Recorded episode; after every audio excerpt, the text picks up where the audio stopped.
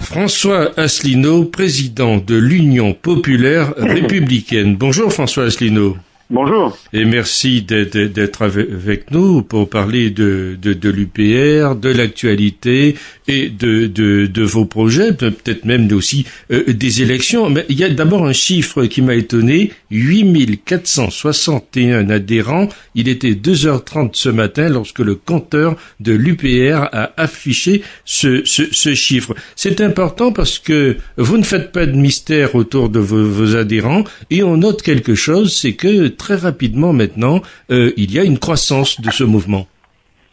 Écoutez, euh, c'est gentil de le, souligner. Vous avez eu l'amabilité euh, de m'inviter depuis maintenant plusieurs années. Et à chaque fois, bah, je vous disais que notre mouvement progressait. Bah, c'est encore le cas. Mais désormais, on atteint maintenant des, niveaux, des, nombres d'adhérents, effectivement 8000, plus de 8460, euh, qui commencent à attirer de plus en plus l'attention de la scène politique française. Parce qu'au même moment, l'ensemble des partis politiques français, euh, c'est un peu la débandade de l'extrême droite avec le, Front National qui se déchire jusqu'à l'extrême gauche. le parti de gauche, vous avez vu, M. Mélenchon a, a eu un congrès très difficile au mois de juillet. Euh, il n'est pas exclu que nous ayons maintenant à peu près le même nombre d'adhérents que le parti de gauche, euh, sans parler euh, des républicains qui se déchirent, du parti socialiste qui se déchire, de EELV des Verts qui s'effondrent et qui, sont en voie de, comment dirais-je d'extinction, si j'ose dire. On a d'ailleurs plus de deux fois plus d'adhérents que EELV. Notre mouvement politique, mine de rien, même si les grands médias font garde un silence absolu sur, sur nous, ben mine de rien, notre mouvement politique est en train de, s'incruster dans la, vie politique française. Alors il n'y a pas que le nombre d'adhérents, euh, il y a aussi les élections. Euh, aux élections européennes l'année dernière, on avait fait, on avait été un des douze partis à pouvoir présenter des listes dans toutes les régions, y compris l'outre-mer d'ailleurs. Outre-mer d'ailleurs, on en avait fait d'ailleurs le meilleur score national. À la Réunion d'ailleurs, non aussi. Voilà, absolument. Dans l'île de la Réunion, on a fait 1,13% et au niveau national, on avait fait, euh, en outre-mer, on avait fait quasiment 1%. Euh, et au niveau national, tout, toutes régions confondues, on avait fait 0,5% à peu près. aux élections départementales de de, cette, de ce printemps, on a été présent dans quelques cantons, dans 14 cantons, mais dans un certain nombre de régions à titre, à titre un petit peu de sondage pour voir où nous en étions. On a eu le nombre de nos voix euh, par rapport aux européennes dans les mêmes cantons a été multiplié par 3,5 et on a fait entre, euh, entre 1 et 3,22% des suffrages. Et puis, eh bien, nous allons voir la suite. Alors, nous avons une élection euh, législative partielle euh, dimanche à, à, Millau. Euh, on va voir ce que ça va donner avec un autre candidat, Loïc Massebio. Et puis, nous serons présents dans toutes les régions de France, plus à l'île de la Réunion, pour les élections régionales qui vont avoir lieu au mois de décembre prochain. Et justement, j'allais vous dire, les régionales, vous, vous y pensez. C'était impensable il y a quelques années que vous vous présentiez à un tel scrutin. Oui, parce que pour aller aux élections européennes, c'était déjà pas évident. Il fallait avoir euh, près de, je ne sais plus exactement, je crois que c'était 160 ou 180 candidats au niveau national. Mais pour se présenter aux élections euh, régionales, il faut présenter plus de 1600 candidats euh, et moitié hommes, moitié femmes. Hein, c'est, obligé. Oui, il y a une parité obligatoire, oui. donc, ça veut donc dire plus de 800 hommes et plus de 800 femmes. Si j'insiste sur les femmes, c'est que en général, les femmes sont un peu plus réticentes à se présenter que les hommes. Eh bien, je peux vous dire que pour un parti politique, pouvoir présenter 1600 candidats, mais ça n'est pas évident, c'est tellement pas évident d'ailleurs, que beaucoup de partis qui sont connus ne sont pas en mesure de le faire. Moi, par exemple, le, Modem, nous citoyens, Nouvelle Donne qui ont été extrêmement médiatisés, le MPA, EELV, euh, ben, tous ces partis ne sont pas capables de faire ce que nous, nous allons faire, c'est-à-dire présenter des listes dans les douze circonscriptions euh, régionales de France métropolitaine, sauf la Corse, et puis à l'île de la, Réunion. Voilà. Alors là où on ne peut pas le faire, c'est en Corse justement. Et puis on essaye de le faire à la Martinique, euh, Guadeloupe et Guyane, mais on a des difficultés parce que c'est vrai que par exemple en Martinique, il faut plus de 60 candidats et candidates, et nous ne sommes pas encore suffisamment représentés. On a à peu près réuni pour l'instant une trentaine de candidats et candidates. On pense qu'on ne va pas y parvenir. Cela étant, s'il y a des parmi vos auditeurs, certains ça les intéresse de vouloir se présenter, ils sont évidemment les bienvenus pour nous contacter sur le site upr.fr et nous faire part de leur, de leur candidature. Oui, les régionales, ce sera quand même une bataille euh, décisive et ce sera très important d'être euh, présent dans cette euh, perspective. Là, vous allez lancer dans les prochains mois toutes vos forces dans cette bataille. Oui, parce que d'abord, ça va nous permettre de nous faire connaître encore bien davantage. Deuxièmement, j'ai parlé tout à l'heure du nombre de candidats, mais il n'y a pas que le nombre de candidats qui est difficile à réunir, il y a également les financements. Euh, parce que les grands partis politiques, vous savez, euh, les républicains, le Parti socialiste notamment, euh, se partagent l'argent public qui est déversé par l'État, c'est-à-dire l'argent des contribuables, aux grands partis qui ont des qui ont de nombreux députés. Bon, nous, comme nous sommes un nouveau parti, nous n'avons pas de députés, donc on n'a pas d'argent public. Alors pour faire une campagne dans les dans les 12 régions métropolitaines plus la Réunion, ben, ça coûte ça coûte beaucoup d'argent. nous, on a chiffré le budget minimal à 700 000 euros. Alors ça paraît beaucoup pour les auditeurs, mais c'est une goutte d'eau par rapport à ce que dépensent les grands partis. C'est à peu près 4% de ce que dépensent les, autres grands, partis. Parce que je ne sais pas si les auditeurs le savent, mais euh, il faut payer eh bien euh, tous les bulletins de vote, 45 hein, millions de bulletins de vote, 45 millions de professions de foi, euh, des dizaines et dizaines de milliers d'affiches. Enfin donc tout ça a un coût. Et euh, nous avons lancé d'ailleurs une, une, collecte sur Internet qui marche, qui marche très bien. On l'a lancé euh, au mois d'août. Oui, qui, qui, apparaît dès qu'on ouvre votre site. voilà, sur le site ou sur la page Facebook. Et on en est à, on a réuni déjà plus de 150 000 euros. Alors c'est important tout ça parce que Beaucoup de, grands, de, journalistes, de grands médias ou d'observateurs de la scène politique m'ont dit depuis des années que je n'arriverais à rien, que nous n'arriverions à rien, que nous n'aurions pas d'argent, pas les, pas les personnes s'engageant, etc. Et ce qui est en train de se passer, et eh bien, c'est que malgré le verrouillage des grands médias, eh bien, on parvient à avoir les candidats, à réunir l'argent, parce qu'on assiste à un phénomène qui est très très qui est plein d'espoir et très encourageant, c'est que énormément de Françaises et de Français maintenant commencent à comprendre que la situation est gravissime, que c'est notre pays qui est en train d'être détruit, pour servir des intérêts qui ne sont pas les siens, qui sont des intérêts euro-atlantistes. Hein, on voit bien sur toutes les affaires, euh, par exemple sur l'affaire des Mistral, c'en est un, exemple allégorique, que la France est dirigée désormais depuis Washington. Euh, et donc, beaucoup de Français commencent à se ressaisir et à se dire il faut vraiment qu'on mette de côté le clivage droite-gauche à titre provisoire pour faire sortir la France de toute, cette, affaire. Vous savez, vos auditeurs le savent, moi je propose, j'ai créé ce mouvement politique il y a huit ans pour faire sortir la France de l'Union européenne, de l'euro et de, et de l'OTAN il y, a, il y a encore, il y a encore deux, trois ans, euh, on nous considérait un petit peu comme des, comme des hurluberlus. Eh ben, plus du tout maintenant. Euh, et il suffit de voir ce qui se passe au Royaume-Uni où il va y avoir un, un référendum sur la sortie de l'Union européenne, euh, peut-être également un en Autriche. Il suffit de voir ce qui se passe en ce moment avec la crise dite des migrants. Oui, on, en voit, voilà, on voit, on voit une nouvelle fois que le, que comment dirais-je, euh, il n'y a, aucune solidarité européenne, que tout vole en éclat à la moindre ou moindre problème. Euh, donc les agriculteurs, je n'en parle pas, ils sont vent debout parce qu'ils voient leur revenus s'effondrer. On apprenait d'ailleurs il y a, quelques, aujourd'hui même, on a appris que euh, le revenu des agriculteurs suisses a augmenté de 10%. Hein, c'est-à-dire qu'on on voit que non seulement euh, l'Union euh, ne fait pas la force, mais elle fait la faiblesse. Dans tous les domaines d'activité, que ce soit l'industrie, les services, l'agriculture, la diplomatie, la culture, etc., le bilan de l'Union européenne, elle tourne au désastre dans tous les domaines. C'est pour ça que ça nous euh, ça draine à notre mouvement qui a toujours dit la même chose, qui ne, varie pas. Eh bien, ça draine de plus en plus l'intérêt des Français. Oui. Alors justement, vous venez de parler des, migrants. Hier, on a vu euh, subitement une réunion d'urgence et Paris et Berlin ont proposé un mécanisme permanent et obligatoire d'accueil. Vous en pensez quoi? Bah, Je trouve ça euh, assez ahurissant parce que euh, d'abord, il propose ça à d'autres pays théoriquement souverains, d'autres pays de l'Est qui n'en veulent pas, donc qui, le refuseront.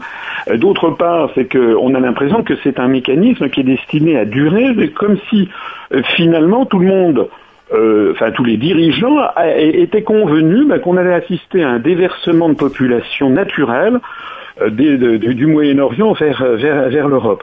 On, pourrait penser qu'il y a une véritable concertation qui a été, qui a été élaborée en, la matière.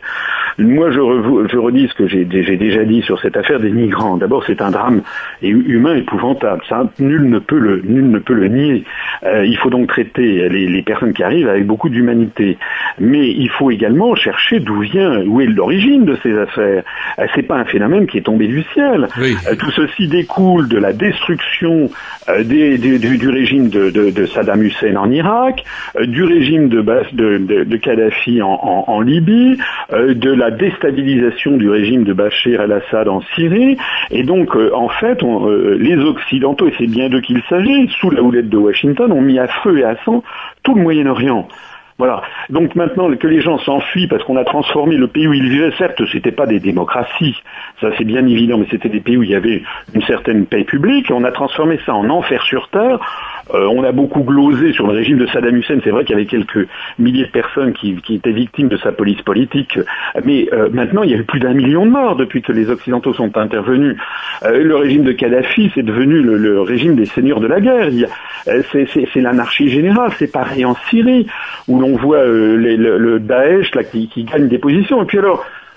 En plus de tout ça, comme vous le savez, l'État islamique Daesh euh, en fait, est, soutenu en sous-main euh, par les Occidentaux. Ce n'est pas du conspirationnisme de le dire. Euh, il y a, y a D'aucuns parlaient de désinformation sur cette question, justement. Oui, il y a l'ancien directeur de la DIA américaine en personne, Michael Flynn, qui a, lui-même expliqué comment ça se passait. Et, vous savez, dans les services de renseignement occidentaux et ailleurs, on sait très bien ce qui se passe, l'origine des armes qui arrivent à Daesh et le financement qui provient de l'Arabie saoudite ou du Qatar. Et puis le double jeu également de la Turquie sur toutes ces questions. Donc en fait, nous sommes dans une espèce de grand millimélo. Euh, les États-Unis ont ouvert la boîte de Pandore euh, au, Moyen-Orient dans le cadre, ils l'avaient annoncé d'ailleurs, hein. après les attentats du 11 septembre, ils avaient annoncé le remodelage du Moyen-Orient.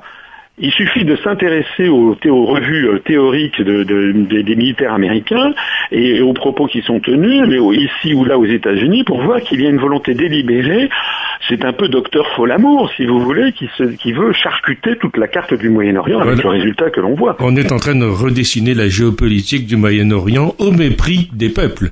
Au mépris des peuples, parce que les Américains en général ne connaissent rien aux peuples auxquels ils s'affrontent on l'a vu un nombre de fois incalculable, ils ne, connaissent pas les peuples auxquels ils se confrontent. Mais quand on dit les Américains, il faudrait d'ailleurs être plus précis. Parce que les États-Unis, c'est un pays, c'est une mosaïque, c'est une mosaïque. Il y, a, aussi aux États-Unis euh, des, gens, des intellectuels qui, disent des choses bien plus sévères que moi contre leur propre gouvernement. Je pense à, Noam Chomsky, euh, je pense à William Bloom, je pense à Paul Craig Roberts, euh, qui est un ancien secrétaire au Trésor américain, je pense à Aaron Paul. Donc il y a quand même toute une série d'Américains qui sont eux-mêmes beaucoup, très extrêmement critiques, c'est le moins qu'on puisse dire, contre leur gouvernement. Et puis, ce qu'il faut savoir aussi, c'est qu'on ne sait même pas qui dirige la Maison Amérique. Parce que le président des États-Unis, euh, qui d'ailleurs, vous savez, là c'est la fin de son deuxième mandat, on appelle ça le canard boiteux aux États-Unis, l'AMDAC, le, président en fin de, parcours de du deuxième mandat, en réalité, tout le monde a bien compris que le président Obama est un petit peu une espèce de, comment dirais-je, de, faire valoir d'homme de, de relations publiques les grandes décisions sont prises derrière par des lobbies, le lobby militaro-industriel notamment, des lobbies divers et variés qui s'opposent. Euh, on l'a vu sur l'affaire iranienne, il y avait le lobby pro-israélien qui était en faveur d'une intervention euh, militaire contre l'Iran, il y avait un autre lobby, le lobby militaro-industriel qui était contre. Donc tout ceci, ça tire à U et à Dia on a l'impression que parfois, euh, on se demande même si, euh, les actions diplomatiques et militaires américaines euh, sont parfaitement mesurées dans leur ultime conséquence. On a l'impression que parfois ça part un peu dans tous les sens. c'est très dangereux parce qu'on a l'impression que la première puissance militaire mondiale a, perdu, a perdu la tête. Dites-moi, le Premier ministre hier a dévoilé de nouvelles mesures de soutien aux agriculteurs. 3 milliards d'investissements, dit-on. Alors, satisfaction tout de suite du président de la FNSEA, Xavier Belin, mais plusieurs huées à l'encontre du dirigeant se sont fait entendre. Dites-moi, c'est un coup d'accélérateur vers le mur? Bah, écoutez, c'est un vrai. D'abord, euh, d'abord les effets d'annonce, si vous voulez. Bon, ça va, les Français sont mis, ils ont compris. 3 milliards, ça ne veut rien dire. On ne sait pas à quoi ça correspond. Ça, ce sont des effets d'annonce dont les Français sont, sont là. C'est ce que beaucoup d'agriculteurs ont bien compris. Voilà. Deuxièmement, je le disais tout à l'heure, il suffit de regarder ce qui se passe en Suisse. Il n'y a pas d'effet d'annonce extraordinaire, mais en Suisse, ils n'ont pas la politique agricole commune. En Suisse, euh, ils n'ont pas les mesures de rétorsion euh, russes. Euh, en Suisse, ils, défendent leur intérêt national. Ben, l'agriculture suisse, le, revenu des agriculteurs ne cesse d'augmenter.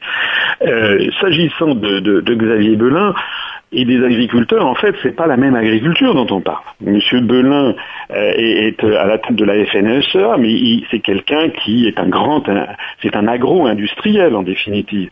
Euh, tout le monde sait qu'il fait venir notamment du poulet du Brésil, de je ne sais pas où, euh, pour aller pour fournir les, grandes chaînes de, restauration rapide en France. Donc c'est un grand céréalier, voilà. Donc lui, il représente, c'est d'ailleurs c'est d'ailleurs légitime, il représente les des, très grands, des très grands agriculteurs. Mais, l'agriculture, c'est pas, c'est pas ça. Euh, une, grande partie des agriculteurs français, ce sont des agriculteurs individuels, des petites exploitations individuelles, et, qui, dont la, dont la mort, la disparition est, est programmée. Hein, c'est comme la pêche artisanale. La pêche artisanale et l'agriculture familiale en réalité, personne ne n'ose le dire, mais les grands choix stratégiques qui ont été faits au niveau de l'Union européenne, euh, qui est de mettre tout ça en, concurrence frontale avec les productions du monde entier, les, conséquences, c'est qu'on a fait un trait. les, oligarques qui nous gouvernent ont décidé que finalement, il y aurait quasiment plus d'agriculture artisanale et de pêche artisanale à horizon de 20 ans ou 30 ans, c'est ça qu'il faut dire. On gardera quelques petites fermes touristiques, si vous voulez, pour amuser les enfants des écoles ou les touristes en, goguette. On aura quelques zones rurales avec des avec des effets de niche, par exemple euh, pour tout ce qui concerne les, grands crus de vignobles, les, productions d'appellations d'origine protégée euh, pour les fromages, pour, pour telle ou telle euh, production végétale. Donc ça, on peut imaginer qu'il y aura des agriculteurs qui pourront encore un petit peu trouver une, leur, les moyens de, de, vivre dans ces, dans ces zones-là, mais pour le reste, on va vers des très grandes exploitations sur le mode américain au détriment des terroirs, au détriment de l'identité de notre pays, au détriment de ce que j'allais dire la, la saveur de la France. C'est de ça qu'il s'agit. Et le plus scandaleux de toute cette affaire, c'est que tout ceci se fait à l'insu des Français euh, par, une, politique constante et insidieuse qui n'avoue pas quel est l'objectif euh, final. Voilà. Merci d'avoir été avec nous. Juste un mot encore. Vous serez présent à la Grande Braderie de Lille cette année. Oui, l'UPR sera présent, euh, présente à la Grande Braderie de Lille. C'est un événement considérable dans la région euh, qui euh, se situe. C'est 2 millions de visiteurs, hein oui, c'est 2 millions de, visiteurs, donc euh, ça c'est un point très important. Euh, je suggère à vos auditeurs qui sont intéressés par venir rencontrer nos équipes. On aura un stand pour pour boire un coup, pour discuter, pour pour voir un petit peu qui, qui nous sommes et ce qu'on propose. Eh bien, je leur suggère de se rendre à la braderie de, Lille. Ils trouveront toutes les précisions sur le lieu et l'heure, mais on sera présent pendant les deux jours. Ils trouveront les précisions sur notre site upr.fr euh, ou bien sur notre page Facebook Union populaire républicaine François Asselineau. Donc euh, ils sont bien entendu les, les bienvenus. Merci François Asselineau d'avoir été avec nous. Merci beaucoup.